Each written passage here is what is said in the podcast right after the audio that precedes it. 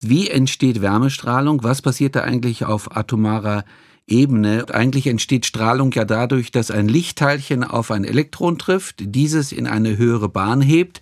Das Elektron fällt nach einigen Nanosekunden herunter und sendet dabei wieder ein Lichtteilchen aus. Aber bei der Wärmestrahlung funktioniert diese Erklärung offenbar nicht.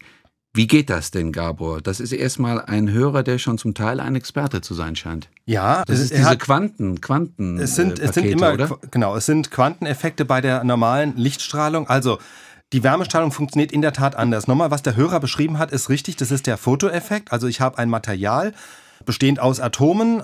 Die Atome bestehen aus Atomkernen und Elektronen, die sich simpel gesagt um diese Atomkerne rumbewegen. Jetzt fällt Licht drauf. Mhm.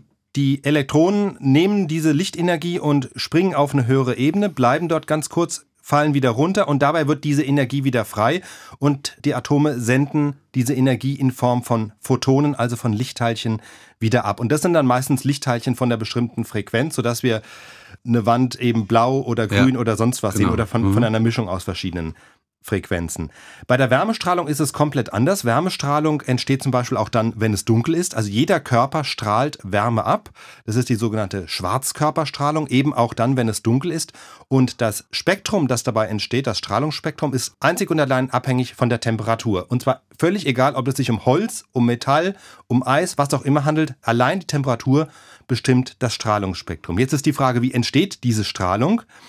Da springen keine Elektronen auf eine höhere Bahn und dann wieder runter, sondern es ist so, die Elektronen sind ja letztlich geladene Teilchen. Und jetzt wissen wir aus der Physik, bewegte Ladung erzeugt ein elektromagnetisches Feld. Vielleicht erinnern sich die manchen noch aus der Schule an den Versuch, wo man dann einen Metallstab durch einen, in einem Magneten hin und her bewegt, dann wird plötzlich Elektrizität geleitet. Und das ist im Grunde so ein vergleichbarer Effekt. Also immer dann, wenn Ladung bewegt wird, entsteht eine elektromagnetisches Feld und damit auch eine elektromagnetische Strahlung. Und Wärme ist ja nichts anderes als viele bewegte Atome. Und je wärmer es ist, desto schneller bewegen sich die Atome. Und wenn Atome sich bewegen, bewegen sich natürlich die Elektronen mit. Das heißt, man hat eine große Masse an bewegter Ladung und wenn die dauernd hin und her vibriert mhm. sozusagen, mhm. entsteht durch diese Bewegung der geladenen Elektronen das Magnetfeld. Und dadurch entsteht sozusagen die Wärmestrahlung als Ganzes. Und deswegen ist die auch nicht auf einzelne Frequenzen spezialisiert, sondern weil sich die Bewegung der Atome verteilt. Es gibt langsame und schnelle, sondern die Temperatur bestimmt ja immer nur die Durchschnittsgeschwindigkeit.